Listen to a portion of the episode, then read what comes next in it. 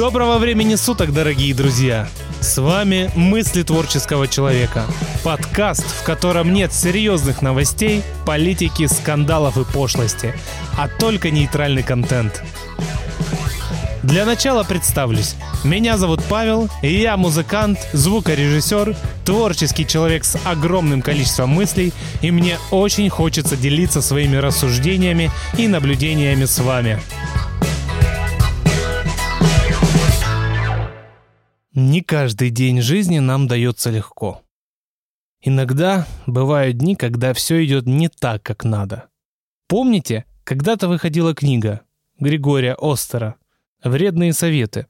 Так вот, после очередного странного дня я решил написать э, что-то подобное. Правда, не в стихах, но все-таки.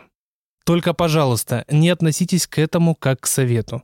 Это просто ироничная юмористическая зарисовка которую повторять не стоит.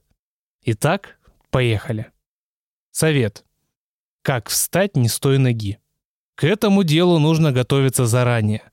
Нельзя просто так взять и встать не с той ноги. Начните с вечера. После приятного ужина заварите себе чаю и приступайте к подготовке.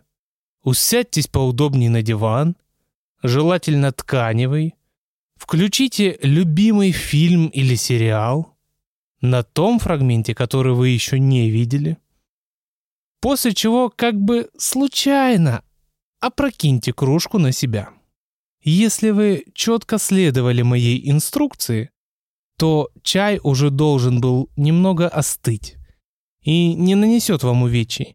Но вы точно получите необходимую дозу нужных эмоций и обеспечите себя досугом, который поможет вам эти эмоции сохранить.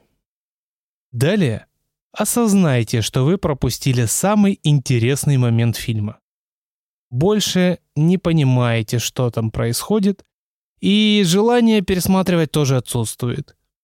Теперь встаньте и подумайте хорошенько, что вы давно хотели сделать дома, но времени на это не находилось. Вспомнили? Теперь машем рукой и вместо полезного дела отправляемся листать новостную ленту. Внимательно ознакомьтесь со всеми негативными новостями этого мира. После чего откройте любимую соцсеть и залипните там на просмотре вашего любимого контента. Если вдруг вам попадется фотография знакомого человека, который восьмой раз отдыхает за границей в этом году, то это, возможно, послужит очередным триггером для накопления нужных эмоций. Когда вы заметите, что на часах уже больше 23.00, не торопитесь. Выдохните. Убирать гаджет еще рано. Наверняка вам встретится еще несколько интересных роликов или смешных картинок. Будет идеально, если вы продержитесь еще хотя бы до двух часов ночи. Потом, наконец, ложитесь спать. Но обязательно не посещая туалет перед сном. И установите будильник на 5 утра. Выключите свет, устройтесь поудобнее и начинайте думать. Когда же лучше посетить заветную комнату? Сейчас или все-таки до утра подождать? Также можно поразмышлять на более глубокие темы. Например, получает ли страус сотрясение, когда прячет голову в песок? Или как действовать в случае атаки зеленых человечков на вашу кровать?